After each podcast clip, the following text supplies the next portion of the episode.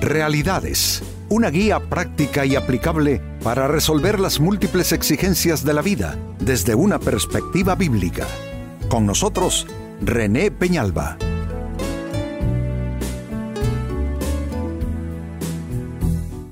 Amigos de Realidades, sean todos bienvenidos.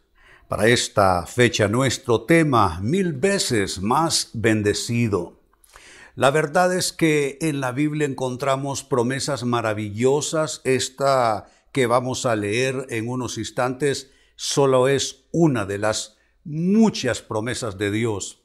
Lo cierto es que Dios ama a su pueblo, ama a sus hijos.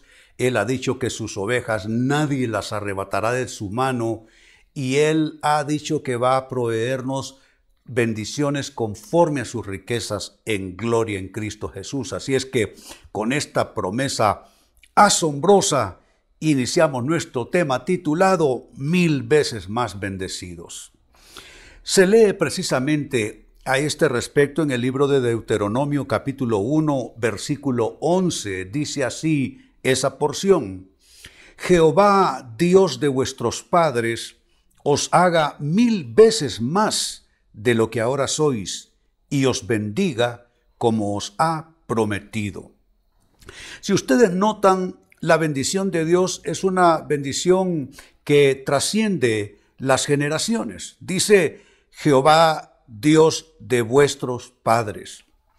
Eso significa que nosotros padres podemos de alguna manera eh, abrir un camino, una brecha de bendición para que nuestros hijos reciban en, cierta medida parte de esta herencia. Eso eh, significa que la bendición de Dios puede ser generacional si es que los padres o los que son cabeza o iniciadores de una familia, que puede ser esta una familia natural o espiritual, eh, se mantienen fieles a Dios, porque obviamente si hay algo que va a frenar el cumplimiento de la promesa de Dios es la infidelidad de parte nuestra. Pero si somos fieles a Dios, dice que eh, Él, Jehová, Dios de nuestros padres, nos hará mil veces más de lo que somos ahora. Y cuando dice ahora, entonces eh, hace una aplicación directa a tu tiempo, mi amigo, mi amiga, a nuestro tiempo. ¿Cómo estás tú ahora? ¿Qué bendiciones necesitas tú ahora? ¿Será que Dios te va a aumentar en alguna proporción eh, como quien está dándote un, no sé, un, eh, eh, como quien te da un bocado apenas de bendición o un pequeño sorbo?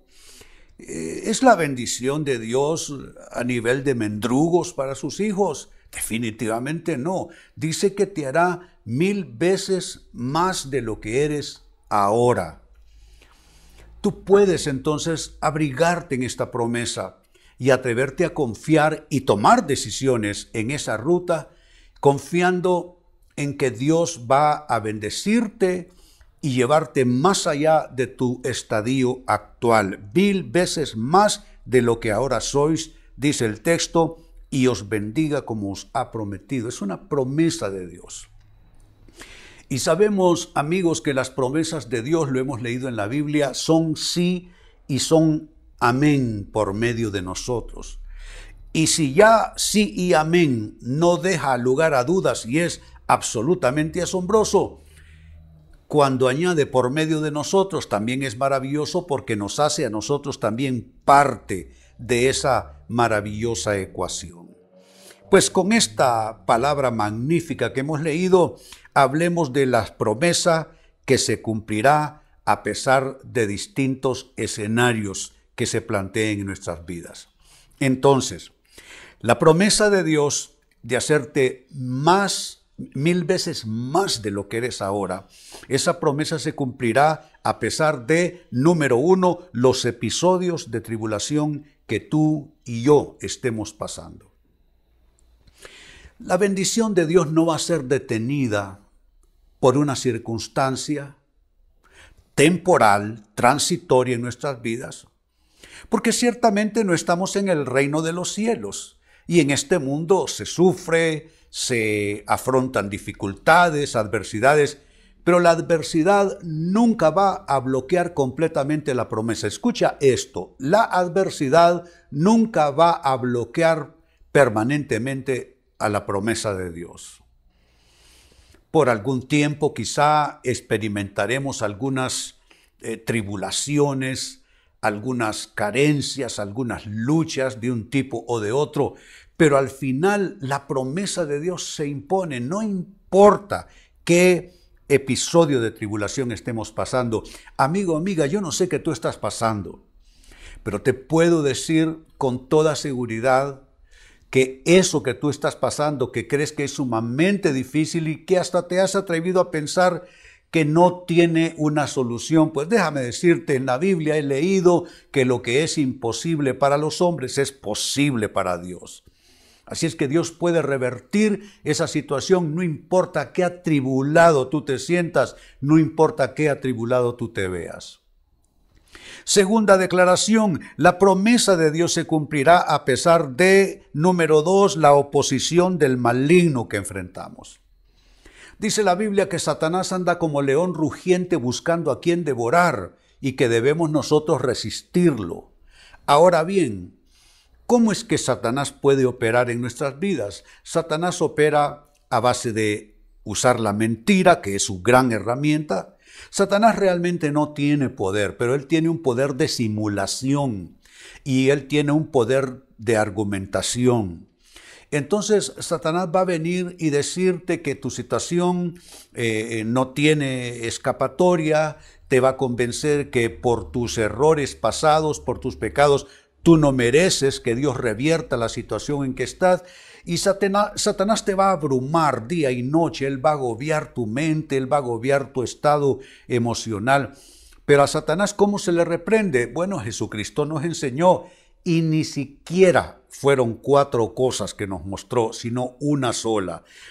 Él, cuando Satanás vino por tres ocasiones a tentarlo, a abrumarlo, a tratar de menoscabar su confianza en Dios, y hacerlo desistir de su misión. Por tres veces Jesucristo le respondió, escrito está. Satanás se hace pedazos cuando tú le presentas el escrito está de Dios en la Biblia. Satanás huye, no tiene capacidad de argumentar contra eso, no puede él tirar un velo de mentira a la palabra de Dios, lo, lo, lo, intenta, lo intentó con Jesucristo, le sacó la misma Biblia a Jesucristo para confundirlo, pero lo cierto es, amigo, amiga, que si tú estás moviéndote por el Espíritu del Señor y si Dios está contigo y estás en comunión con Dios y tú le buscas de todo corazón, Satanás no va a poder revertir el poder de la palabra y entonces terminará huyendo de ti. Así es que tienes que discernir qué clase de pensamientos son los que vienen a tu mente. Tienes que escudriñar esas emociones tuyas. Las emociones tuyas pueden ser básicamente carne, que es naturaleza humana en bruto, y puede ser Satanás filtrando emociones destructivas, y hasta puede ser el Espíritu de Dios trayendo paz también a tu espectro de emocionalidad. Tú tienes que discernir. ¿Soy yo? ¿Es mi carne? ¿Es el maligno que me está filtrando emociones destructivas? Tú tienes que discernir eso. Por eso entonces afirmamos que Dios va a cumplir su promesa muy a pesar de la oposición que el enemigo nos plantee o nos presente. Número tres, sigo sumando. Estamos hablando de esa maravillosa promesa de Dios que dice que Él nos hará mil veces más bendecidos de lo que somos hoy. Esa promesa puede cumplirse, número tres, a pesar de los fracasos personales que hayamos vivido. Como humanas criaturas, somos frágiles, somos insuficientes, somos limitados, somos vulnerables. Y eso nos lleva muchas veces a fracasar incluso en términos de pecado, porque hay de fracaso a fracaso. El fracaso, mm, digamos que todavía en términos de normalidad, es intentar emprender algo y que aquello quede en pésimos resultados. Pero hay otros fracasos que son morales o espirituales Y eso lo que puede eh, significar es que terminemos en una condición de pecado. Bueno, te digo algo, no importa en qué tú hayas fracasado, si eso es algo por lo cual tú llevas la responsabilidad y te sientes que eres culpable verdaderamente, tú arrepiéntete delante de Dios. Tú busca la medicina que Dios ha puesto en su palabra. Él dice que al corazón contrito y humillado, Él no despreciará. Y si tú vienes a Él confesando tus pecados, diciéndole, Jesús, perdóname, pequé de ignorancia, o pequé de incredulidad, o, pequé de imprudencia, tú, tú dile a Él que, que tú pecaste y Él te recibirá. Entonces, por consiguiente, los fracasos personales que tú hayas experimentado no pueden evitar que esa promesa de Dios se cumpla, a menos que tú habiendo fracasado en algo que ofende a Dios, no hayas venido a Él en arrepentimiento, en confesión, para recibir perdón. Y número cuatro, esa maravillosa promesa, Dios nos haga mil veces más bendecidos de lo que somos ahora, también se cumplirá a pesar de los malos pronósticos que afrontemos. A veces lo que afrontamos, miren todo lo que estamos diciendo, a veces lo que afrontamos es un episodio de tribulación, de adversidad, que, que, nos está como queriendo convencer de que de allí no vamos a pasar y que la bendición no va a venir.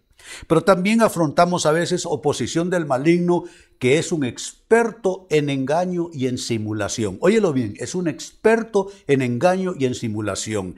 Él te va a impedir ver tus oportunidades y te va a poner un velo de negativismo, un velo de pesimismo, un, velo de, eh, un velo de, oscuridad a todo tu panorama. Y ahora, tres, dijimos también fracasos que afrontemos. Aún así, si venimos arrepentidos, Dios va a cumplir su promesa y a eso le sumamos malos pronósticos. Los pronósticos son básicamente eh, una, una sumatoria de varios factores, varios elementos, varios argumentos, que en suma entonces dan un mayor o menor margen de probabilidades. Entonces, cuando se suman toda esa serie de elementos, por ejemplo, si se tratara de la salud, dice, bueno, mire, usted tiene este síntoma y este otro y este otro, entonces estos síntomas juntos pudieran estar indicando que usted padece esta enfermedad. Es un, pronóstico. Eh, vaya, hablemos de otra cosa. Eh, alguien te dice, mire, la situación del mundo está muy mal, viene una recesión, empresas van a cerrar, es posible que gente pierda su trabajo, entonces el pronóstico es que probablemente usted va a quedar desempleado. Esos son los pronósticos. Pero déjenme decirle que hay algo más poderoso que los pronósticos, las promesas. Porque un pronóstico solamente es eso, pronóstico, no está obligado a ser así. Esa persona no necesariamente va a padecer de esa enfermedad, o esa situación financiera calamitosa que se pronosticó quizás se cumpla en los demás, pero no en esa persona en particular. Pues los pronósticos solo son eso. Dice, esta tarde va a llover, un pronóstico y sucede que no llovió. Entonces, hay algo, insisto, más poderoso que los pronósticos, las promesas de Dios. Y la promesa de Dios, escúchalo bien amigo, amiga, por sobre tus malos pronósticos, la promesa de Dios dice que Dios te hará mil veces más bendecido. Precisamente leo de nuevo ese texto para ustedes. Deuteronomio capítulo 1 y verso 11. Jehová, Dios de vuestros padres, os haga mil veces más de lo que sois ahora. Os haga mil veces más de lo que sois ahora y os bendiga como os ha prometido. ¿Quién puede siquiera empañar eso? Nadie. No hay poder en el cielo, en la tierra y debajo de la tierra que pueda oponerse a esta declaración divina, a esta promesa divina. Y si esto es así, y es así, significa que esta promesa se cumplirá a pesar de, número uno, los episodios de tribulación, que estemos pasando. Se cumplirá número dos a pesar de la oposición del maligno que enfrentemos. Se cumplirá número tres a pesar de los fracasos personales que estemos viviendo. Y se cumplirá número cuatro a pesar de los malos pronósticos que estemos afrontando. Amigos, con esto cierro el tema, de igual manera me despido. Y les recuerdo que nuestro enfoque de hoy ha sido titulado Mil veces más bendecido. Hemos presentado Realidades con René Peñalba. Puede escuchar y descargar este u otro programa en rene-penalba.com.